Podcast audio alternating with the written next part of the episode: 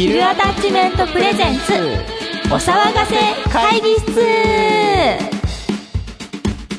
あの最近お二人家で何されてますか？家でゲーム？作曲。作曲。そうだね。愛ちゃん。作曲してる。iMac 買ったから、ね、iMac 買ったから作曲してる。ついに。ついに。ついに。パソコンをそうついにパソコンを自分の家で作れるようになって。そう高かった。高かった。ちなみに。18万かな。わお。やるね いいもの買いましたえねキーボード買った？ちなみに、はい。あの他に何されてます？さっきさっきゲームって話はちょっと出ましたけど、うん。キングダムハーツ。そうだね。ああキングダムハーツ。DS やってるね。そう。この間あのカバンからなんか出したなと思ったら、うん。まさかの DS, DS 3DS のキングダムハーツに今ハマってて、でボス戦とかいろいろやったりうしてる、ん 3D ドロップってやつ。みんな聞いてね。聞いてね。みんなやってね。やってね。つもかざえさんは？これはねあの FPS だね。FPS あの APEX っていう。あ前も言ってましたね。そうそうそう。エイペックス？エイペックスじゃない？APEX 違う違う。エイペックス。そう APEX っていうそのまあ2人チームか3人チームでえーっとチャンピオンって言って、そのまあ 3, 3人のチームだったら何チームかいる中のうん。一番を目指すっていう、う。要はその まあ戦争みたいな感じなの。あその銃をもう何も持ってない状態からそのもうなんなんなんていうんだろうね。その飛行機から飛び降りるのねみんな。うん。でそこからステージのその広い場所があって、うん。でそこから安全地帯っていうのがどんどん狭まってくるのね。あでも完全に PUBG の文脈ですね、あそうそうそうそう。流れは。でそれのあのまたちょっと違う世界観というか。それぞれの能力があって例えばドローン使えるやつがいたりとか、うん。あとはその異次元に飛び込んでそのその間はダメージ食らわないみたいうな、ん全然わかんないけど、うん。楽しそうだね。そう。楽しい。あれテンション低くないですか？めちゃくちゃテンション低い。今日テンション低い。湿気湿気。がもうすごすぎてあの頭が痛いんですよ、みんなごめんね。ちょっとだけちょっとだけ上げていきましょう。ちょっと。じゃあ許してほしい。許し。をこう。じゃあまあそんな感じね。そんな感じはい、かな、はい、ということで始まります。イエーイ。アタッチ。メントプレゼンツお騒がせ会議室。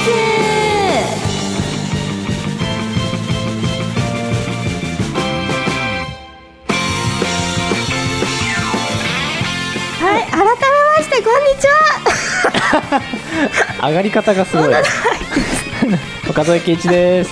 はいこの番組は日常の小さな疑問をエンタメに変えちゃう会議をコンセプトにお送りする議論系ポッドキャスト。はい、えーパーソナリティはアニソンタイアップを目指す音楽制作チームヒロアタッチメントのメンバー、えーミュージシャン小野大とテレビ版兼作曲家の岡添圭一です。2人それぞれの職業視点から独自のエンタメの話をしちゃいます。ちなみにあの僕はずっと動物の森を、あー動物の森やってるよね。やってるよね。集まってますからね。スイッチ。スイッチ。あスイッチ。かあとポケモンね。あーポケモン。ああもうね最高っすね。まあ、ゆうせいとそのね圭介あのメンバーの一人なんですけどね。同じゲームやってるんです なんか2人で同じゲームやってるなっていうイメージはある。か もう最近ではねケイスケから今日の株価いくらってがもういっぱい来る。簡単にお金集め出ちゃいますもんね今のつもり。あそうなの？そうそう。うんへえもうね超楽しいですよ。もう全然ねスイッチ持ってないかいや買いましょう。らいやどうしようね どうしようね。じゃあそれではよろしければぜひ最後まで私小野大と岡添圭一にお付き合いください。小野大です。岡添圭一です。せーの。お騒がせ会議室。はいえー、愛ちゃん、はい。何でしょうか？えー今回はメールをいただきましたので紹介します。ありがとうございます。えーラジオネーム山吹色の猫さんからいただきました。はいこんにちは。はい、えー岡添さん愛ちゃんはじめまして。はじめまして。いつも楽しく聞いています。ありがとうございます。えーお二人が音楽をやられているということで質問したいことがあり、メールを送りました、はいえー私はライブが好きでよく行っていたのですが、はい。今この状況があってなかなかライブもなく辛い日々を過ごしています、そうだね。辛いね。辛いね、うん。えー少しずつライブハウスやイベントも再開し始めているようなのですが、はい。えー制約があったりライブハウスが悪いといったような批判的な報道があったりと、うん。あまり風向きが良くないなという印象を受けています、うんうんそこでお二人に質問なのですが、えーこれからライブまたライブハウスはどうなっていくと思いますか？応援してます。頑張ってください、はいありがとうございます。ありがとうございます、はい。えーというわけでね今回の議題はこちら、えーでれん。デレン2020ライブ論イエーイはい。二人ともテンションがおかしいですね。湿気がすごいの本当に。もう許してほしい。これは。ごめんね。えーライブそれは音楽や演劇さまざまなエンタメを生で体感できる最高の場所、ライブそれは日常ではありえない最高の体験、しかしメールにももらった通り2020年現在ライブ工業は大ピンチ。音楽に携わりメディアに携わる我々にとって他人事ではありません。そこでテレビマン作曲家ミュージシャンラジオマンの目線から今そしてこれからのライブについて考えますということで。ん。はい。はい。まあ現状ねちょっとまあ緊急事態宣言もなくなって自粛もねあの、緩くなってね。まあ緩くなったとはいえねまだねまあ緊張感が走る時代ですようね。ーんそうだね。まだなかなかちょっとね思いっきりその楽しむぞみたいな感じうん。でライブとかもねできないね形ではありますけれどうんもそうだね。うんとりあえず今のところはライブハウスとしては、うん。えーっとお客さんのスペースを開ける、うんマスクをそうだね。してもらう、ん。んで、まあ、歌わないでほしい、はいはいはい。で、えー演者側には、えーまあ、マスクなりフェイスガードなり、うん。アクリル板なりで、まあえっと、客席にちょっとこうなんていうか壁を設けてっていうところで、ならまあいいよっていう感じですね、うん。もそうだね。うん。制約っていうのは、うん。そうだね。どただねまあそこに関してはねちょっとまだいろいろわからない部分もあるから、まあ、確かにそのなんて言うんだろうね。あのちょっと先日僕の知り合いのカメラマンの、えっと新田大樹というい、ただきという男が、はい、男が。あのラジオのあの写真撮ってくれ。るそうそうそうそう。ラジオの写真とあとあのミュージックスターのあのなんだ、ジジャケ写ャケ写をジャケ写も撮ってくれたりっていう、まあ、友人なんですけども、あのまあ、ロックンロールっていうあ名古屋の名古屋のそのライブハウスで写真を今展示してて。でそれをちょっとあの見に行ったんですけどその時にそのライブハウスのその経営されてる方と、まあ、軽く話したんですけど、やっぱねそのキャパがねロックンロールはもうめちゃくちゃ狭いですもんね、そう。あのい実際に行ったから分かるんだけど確かに狭いからその密を作らないっていう状態を作るってなるとお客さんの数がもう本当に一桁。一桁リアルねにこれぐらいしうかん本当に。今のその会議室取ってる部屋が結構ね本当に狭いんだけど。6畳ぐらいですよ6畳ぐねうん。らい、リアルに6畳うぐらいですもんん、だから本当にそのねあのライブハウスでうんやるためにはっていうふうに考えると、うん。全然お客さんも入らないから、うん。ね、収入もないし、ん。みたいな。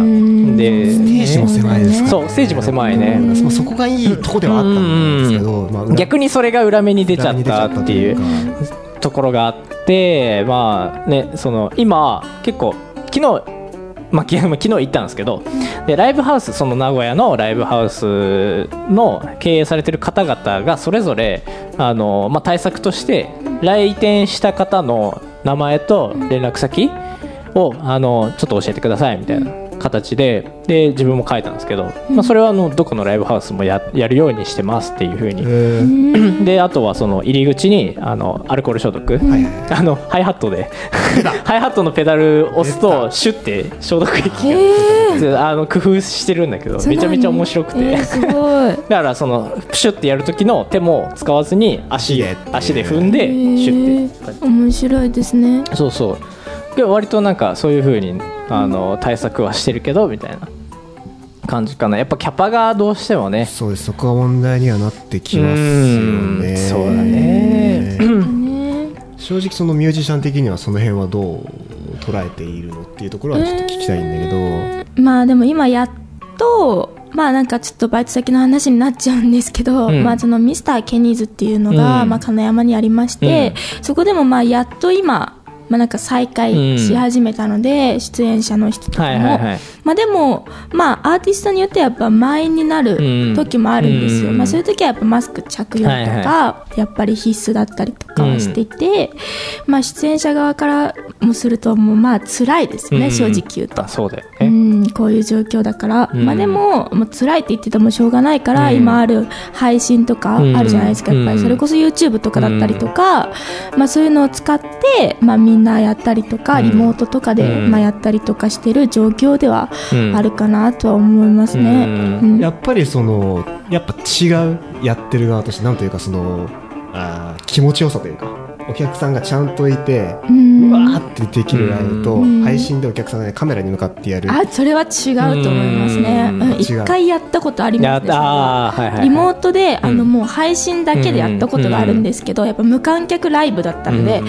まあなんかやっぱ人がいる環境とうん。音の反響もやっぱり違いますしなんか人がいた方がやっぱりね出演者側からもすごいありがたいことだから、もうすごい盛り上がるというか、うん。まあ、だけどリモートとかになってくるとすごい見てる人からするとめちゃめちゃありがたいんですよ、うん。正直ね。ありがたいけどやっぱ何か違うなっていう点はありますね、やっぱり反応がないと。反応がないと、まあ、コメントとかで来てるのはうん。来てるんですけどやっ後からしか。後からしかわからないっていうのが、まあ、やっぱり難点ですし、ううん。そのライブの良さのその、ね、レスポンスというか、まあ、空気感とかもねそこがやっぱりあのすぐに感じれないあね。のキングコングの西野さんもはいはい。言ってたんですけど、ん。僕も本当に完全に同意でこの,、うん。あのその意見に関しては、うん。ライブって、えっと、僕書きましたけど演劇とかも、はいはい。うん。で、えっと、一番ワクワクする時間どこかって考えたら待ってる時間なんですあよ。ーはいはいはい。あー確かに。劇場に入って、うんえっとまあ、その客ま客入れの音楽とかがかかってて、うん。えっと徐々に人が入り始めてちょっとだけガヤガヤし始めて、はいはい。バーカウンターに行く人がいて、で僕もバーカウンター行ったりとか、うん。そのちょっとそわそわする時間、はいはいはい。30分ないし1時間、うん。のあの時のその溜め込んだ溜め込んだうん。そわそわ感を、えー、と客いわゆる客電と呼ばれるものがうん。ふって押した瞬間に、うわあーーって。なるあの感じ、うん。ってやっぱ必要で、うん。じゃないとやっぱりそれがライブハウスの意味だと思うし、うん。えーええ劇場の意味だと思うんだけど、やっぱそれがないっていうのうんはどうしてもやっぱりそのわかるその物足りない寂しいっていうのはもうそこだと思うんだよね。すごい寂しかったですね、うん。そうですよ。そのお客さんが徐々に集まってきて、うんちょっとずつ客席がガヤガヤし始める感じの、そこのカタルシスがやっぱあるじゃんね、やっぱそれはやっぱ必要だから多分かんない。フルリモートになる。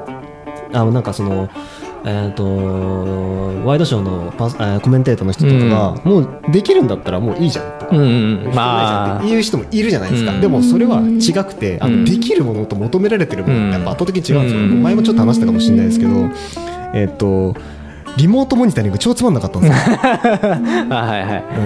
うん。できるんだけど、うん。でもそれは求められてるものと違う、うん。あくまでできるだけじゃなくてそね。それはあの需要と供給で考えたら全然違うよっていう、うんねうんところはあるので、わかるわかる。ね、うまくやってるやつもありますけどね、うん。もちろんそこそうだね。あのちょっとそれますけどうん。ネプリーグはめちゃくちゃうまかったんですよ。あネプリーグはネプリーグってそもそも合成なんで、まあそれはまあ確かにね。ああれがそのそれぞれ別の部屋に行はいって、はいはい。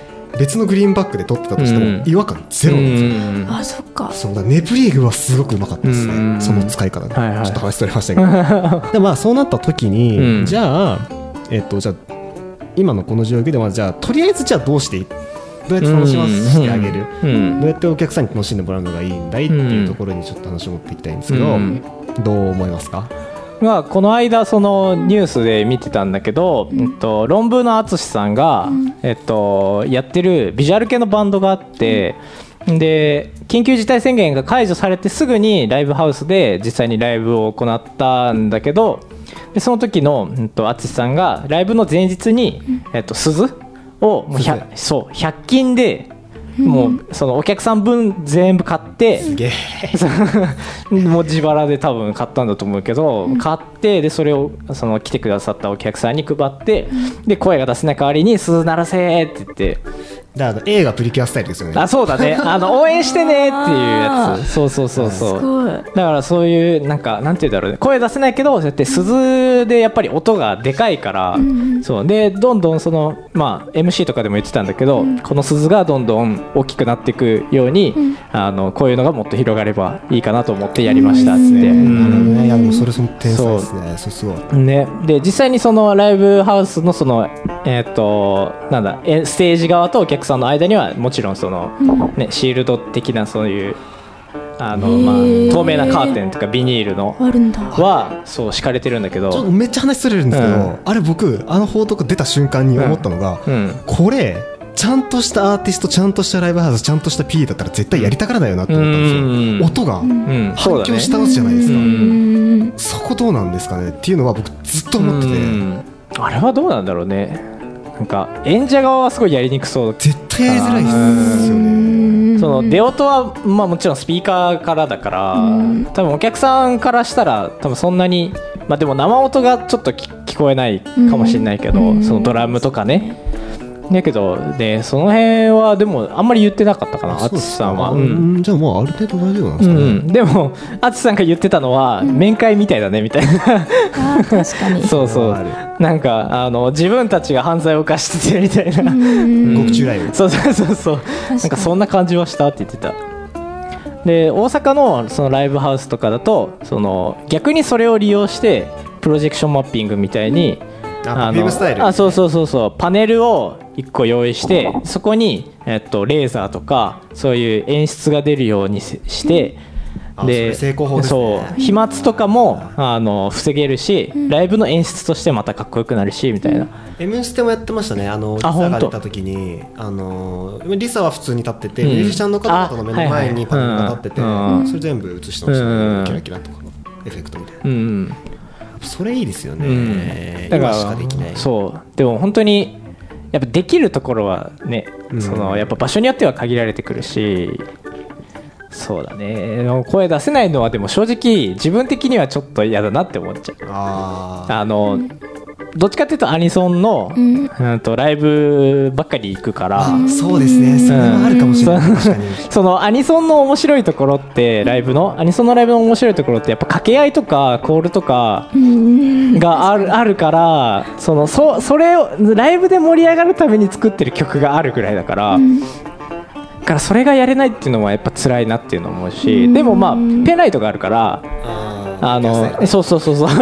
映画プリキュアそうそう アニソンはやっぱりそのサイリウムっていうそのペンライト必須というか、あれがあってこそアニソンのライブだなって思うから、アーティストによって色変えたりあとは「ラブライブ!」だったらその推しのメンバーカラーにして応援したりとか。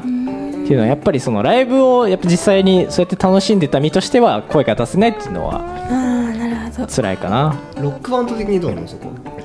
え声出さなくてもいい派なんですよねうん。私は、うん。なんかもうひっそりと、うん。なんかクラシック経験だからこそ、うん。もうひっそりと沈んでいたいんですよ、はい。音沈んでいて楽音楽そのものを楽しむ。うんそうそう。普通に見て楽しんで、なんかウェーイとかじゃなくて、それでなんか飲み物飲んでうん。楽しみたい派なんです、私は。でも確かにジャンルにはよる。そうそれは、うん、だからあの合唱部だったからもうクラシック寄りなのね。うんだからあのそのコンクールとかも、うん。いやコンクールだからうん。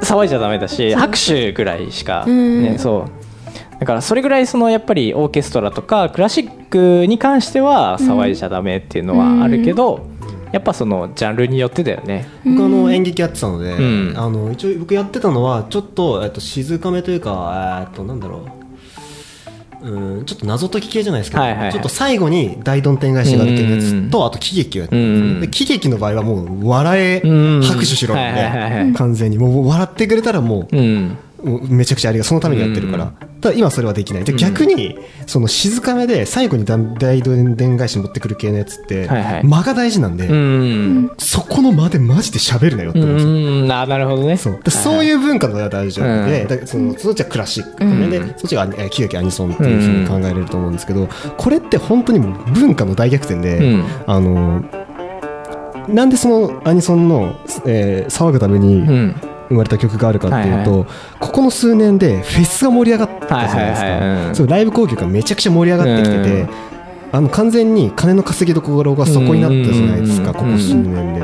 でそこに来てるお客さんってうん。音楽好き、うん。でプラスパリピ。はいはいはいはい。いわゆる一般ユーザーをすごい取り込んだんですようん。ねでその人たちが分かりやすく盛り上がりやすいのって、うん。絶対にクラシック的な音楽を楽しむものじゃなくてギャーギャー騒げるもの。まあ確かにね。っていうそこがあって、うん。そのために生まれた音楽があって、でそのために来る人がいてっていうような、こういうなんだろううなぎ登りに文化が成熟してきた中でもうバンって叩き落とされてるだからうん。もうそれを持ってたそれしかできない人たちがもう今死にかけてるん。じゃないですか。うん。であのってなってくると逆にもう僕はクラシック的な人が今度また音楽ブームを作っていくんじゃないかなってちょっと思ってる。ん。ですけど、それこそ、えっと、じゃあそういうことをしない音楽。うん。クラシック、うん。えーもしくは、えっと、本当に静かめなロックバンドとか、うん。もしくは絶対に煽らない。ユニゾンスクエアガーデンってそうなんですよ、はいはいはいユニゾンスクエアガーデンって2時間ライブやってうん。1ミリも煽んないんですよ、あそうなんだ。1ミリも騒げって言わないんですよ。1ミリも歌えって言わないんですよ、うん。本当に後ろで僕はもう声も出さずに踊れる人なのうで、ん。全然その客しゃべるな歌うなは全然耐えられるんですけど、うん。じゃあ今度そういう人たちが僕は残っていって新しい文化になっていくといいはいはいはない。ってちょっと思ってるっすね。でそれに伴った新しい盛り上がり方、うんまあ、戻ったらそれはそれで僕はいいと思うんですけど、うんまあこの1年2年ぐらいはもしかしたらそういう文新しい文化が生まれたらうん。面白いなとは思ってるんですけど、例えば、えっとスタンディングオベーションができないって話にもなってるじゃない、うん。これちょっとさっき打ち合わせで僕ちょっと話してあって思ったんですけど、うん。えー、と例えばクラシックライブ2020-0618みたいな、うん。その日付のハッシュタグを作って、つぶやいてもらってそのタグ検索をプロジェクションマッピング的なプロジェクターに移すみたいな、はいはいはい。でそこにプラスで音とか例えば効果音的なやつとかでいいじゃないですか、うん。そしたらもう盛り上がりがもう可視化されるじゃないですか、うん。まあそのニコニコ動画のあのニコニコ動画の。コメントみたいなね。弾幕みたいな。逆にニコ生もしかしたら流行るんじゃないかな。またね。ううん。ん。確かにね。あれってやっぱりネットの文化でうん。画面上の盛り上がりってあれ最強じゃないですか、うん。結局、ね。うん。あれってなんでニコ生が使ったかっていうとニコニコの運営がダメだっただけで、ニコ生の文化しては僕めちゃくちゃいいと思うんですよやっぱり、うん。やっぱりね一強だったところあったね。ライブ配信って言ったらニコニコ生放送みたいなうん。とこあったね。あのもう画面一つでその盛り上がりと、うん。えー客の盛り上がりが一瞬で分かるってやっぱりめちゃ強くて、うん。ねあれすごいんですよやっぱり最近その YouTube ライブでそのまあバンドリ好きだからバンドリのその上映会みたいなのが最近やっててでそれをやるたんびにそのツイッターでまあそれも戦略なんだけどハッシュタグでトレンド入りしてみたいな。だからそういうのを狙ってやってるけどやっぱりコメントしたいんだよね。で実際に見てくれてるからその演者さんが。でコメント拾われたらそれ嬉しいじゃん。だからやっぱりそのニコ生のそういうシステムコメントが画面に映ってそれを演者さんが見てっていう反応してくれるっていうのはやっぱりずっと変わらないんだなって改めて思ったから。媒体が変わってるだけです。ようんそうそうそうそう。本当にのやり方が変わってるだけで、でまあ話してきたけどもっていうところですね、うん。なんかあとありますか？そのこういう盛り上げ方、楽しませ方いいんじゃないかみたいな。うーんないかな。ああなんかそんな見つからないかもしれないあなるほどね。今は、やっぱ、うん、そうだよね、あでもやっぱりそのあれはいいなって思いました。そのプロジェクションマッピング、うんうんうん。あれ？ああいうのはそう。俺も普通にうわ見たいって思ってたし。逆転の発想ですよね。そうだね、じゃあもうこれ利用しちゃおうみたいな。うん。なんか最近だとその吉本の、えっとお笑いライブがちょっと復活、まあちょっと前から復活してたけど、マイクはそれぞれの相相方同士の1本ずつ、で間にパーテーションつけて、でお客さんも密にならないようにちょっとしか入れなくてみたいな。で今はもうあのパーテーション取られて昨日そうそう。パーテーション取られてでマイクもその漫才の1本の形にまた戻ったのね、三八くんが。そうそうそうそう。で、うん、とどなたかが言ってたんだけどそのニュースの番組のコメンテーターで、あのお客さんが入らないじゃん。で隣がどうしても開くから、そこの隣の開けなきゃいけないスペースにその芸人さんのパネルとか置いたらどうなのみたいな要は。あうん。なんかその人が埋まっってるように見せるっていうのが、その演者さん側のあの配慮と、ん。でお客さん側からしたらそのパネルにサインとかが書いてあったら、あ今このパネルの横で今座ってるみたいな。あそれ面白いですそうそうそう。あの例えばの、まあ、ノンスタイルの2人の間に自分がいるみたいな、あそれ超いいなうん、だからなんかそういうふうにそのちょっと逆転の発想じゃないけどあの逆に利用するっていうのもありなんじゃないっていう、なるほどね。うん、来てくれたお客さんに対して。そうそう、うん、そうそうそうそう、うん。あそうそういう喜びをいかに提供できるかみたいなところは確かにありますね、うんうん。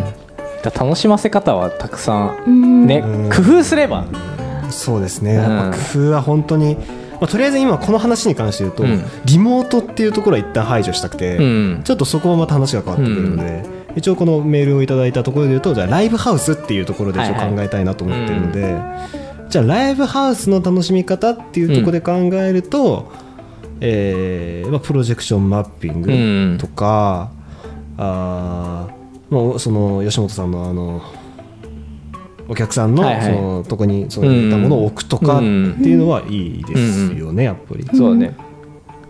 あとでも淳さん以外のアイドルがライブやってたところがあってイベントもやってたの。その普段やってるような握手会とか、握手会とあとチェキ。もうやってたんだけど握手会は演者はあの手袋つける。うん。でえーっとチェキは手渡しはマジックハンドうんうんあのおもちゃのさ手手のこうやって。そう。で斬新。であとは、えー、とお客さんはフェイスシールドつけて、うん。で、まあ、盛り上がっちゃいけない、うん。けどそのあとはチェキ取る時の間にパーテーションつけて、うんでその間でなんかその画面越しみたいなう感じで、ん。そうそう撮ったりみたいな、そうなんだ。うん、でもそのアイドルの人が言ってたけどその戸惑いつつ、うん戸惑いつつもその状況を楽しんでたから、うん。やっぱり生で会うのって全然違うって言ってた。やっぱフィジカルのコミュニケーション大事ですよね、絶対。そうそうそうそう。やっぱお互いマスクもフェイスシールドもしてるから何言ってんのか分かんないみたいな、ええ？みたいな。でそしたら「あい次です」とか言われて、反射しちゃうからね。そうそうそうそう。まあいかにそのフィジカルなコミュニケーションをアイドルの場合は保ちつつっていうところが大事ですね。そうそう。でも見てて面白かった確かに。あそうですね、うん。あそれは確かうん。に、まあ、じゃあこの辺でちょっと決議にいきますか、ね。どうしようかな。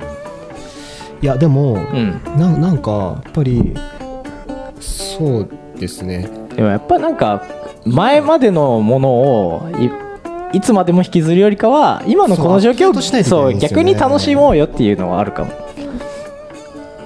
そうですね、ん。そんな感じでいきましょうか。だからうん。そうなってくるとまあ新しい文化が生まれる、うん。瞬間ななんじゃないかなっつって。はい。ということで今日の決議は新しい文化を生み出そう。はい。はい。ということで。はい。まあなんかねちょっとまあ話してましたけども。うん。まあなんかその新しいその今だからこそできる対策だとかがもう逆に文化になりつつあると、そうね。でまあ、えー新しいそのなんだろう客層、うん。今までの客層とは違う客層に向けたライブだったりとか、うん。まあもしかしたらそういうクラシックの話じゃないですけど、出てくるんじゃねえかなっていう感じですね。うん。はい。でも新しい文化をやっぱり今生み出すチャンスなので、うん。そうね。あのその過去の、うん。えーいわゆるそのビフォーコロナじゃないですけど、うん。の文化とはまた別のうん。新しい文脈の文化が生まれて、そのままその後いわゆるアフターコロナで、えーまあ過去の、うんえー今までのライブ文化と、まあ、新しい文化がこうミックスされたもしかしたら面白いものが出てくるんじゃないかなという感じですね。はい。はい、はい。それでは一旦この辺でありがとうございました。ました。えー引き続きメールお待ちしておりますのでよろしくお願いします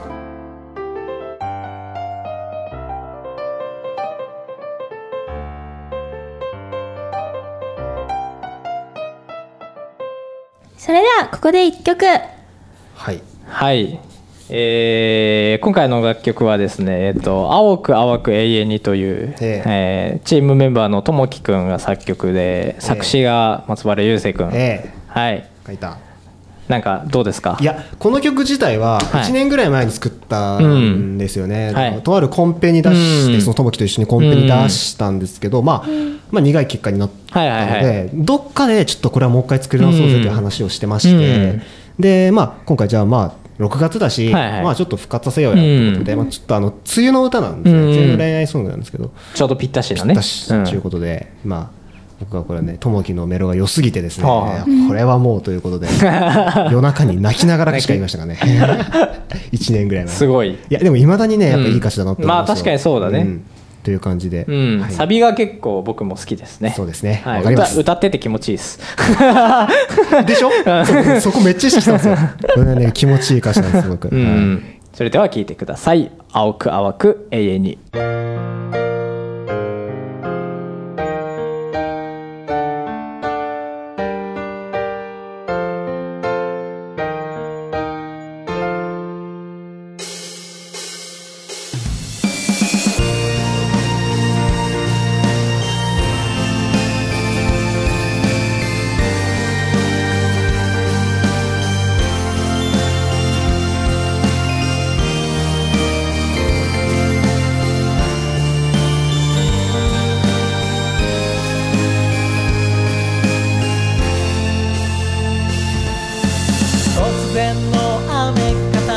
しい人混みの中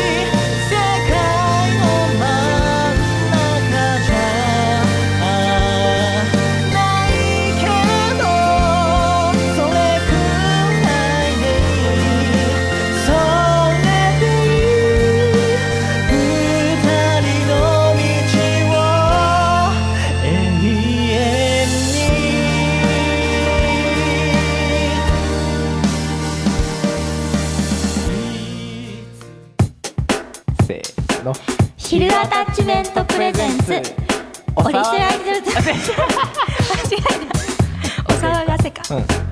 いいよ。せーの。ヒルアタッチメントプレゼンツ。お騒がせ会議室。それではここで CM です。いや荒川区って荒川は流れてないんだって。そうなの？うん。荒川区ってさ23区で唯一スターバックスないんだってそうなの？あとさ荒川区中高年アイドルって知ってる？知ってるよ。荒川区の地域活性化を応援するラジオ番組だろ？そうなの？なんて番組？あなたのおかげ。で毎週金曜日放送中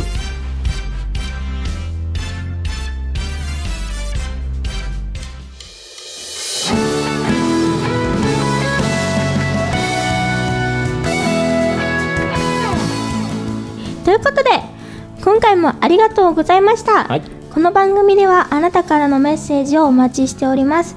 議題に取り上げてほしいことや最近の疑問やお悩みご相談あいままに聞いてほしいこと所長に解剖してほしいものなど何でも OK です。解剖ね。あ解剖してほしいね。はい。はい宛先はヒルアタッチメント at gmail.com またはメールフォームまで。メールフォームは各配信サイト概要欄と Twitter、ノートにリンクが貼ってあるのでそちらからアクセスしてくださいね。はい。ヒルアタッチメントのツイッターアカウントはアットヒルアンダーバーアタッチメント。アカウント名がヒルアタッチメントになっております。お騒がせ会議室のツイッターアカウントはアットお騒がせアンダーバー radio。アカウント名がお騒がせ会議室です。ノートはヒルアタッチメントで検索フォローしてみてください、えーヒルアタッチメントに関する詳しい情報はノート各種更新情報や配信情報メンバーの日常情報はツイッターで見られますので、えーよろしくお願いします。えーまた番組の感想は「ハッシュタグお騒がせ会議室」をつけてツイートしてくださいね。そしてぜひ番組のシェア購読をお願いしまお願いすします。はいということで。この文言長いっすね。ちょっと短縮しましたそうね OKOK ちょっと長い。わ かああうん？ってなっちゃうね。はいということで今回はちょっとみんなボロボロだったということで。雨だからね。雨雨だしね。雨だし。プロ意識もとみんな。ね。ちょっと湿気に負けないようにね。湿気にもコロナにも負けないように。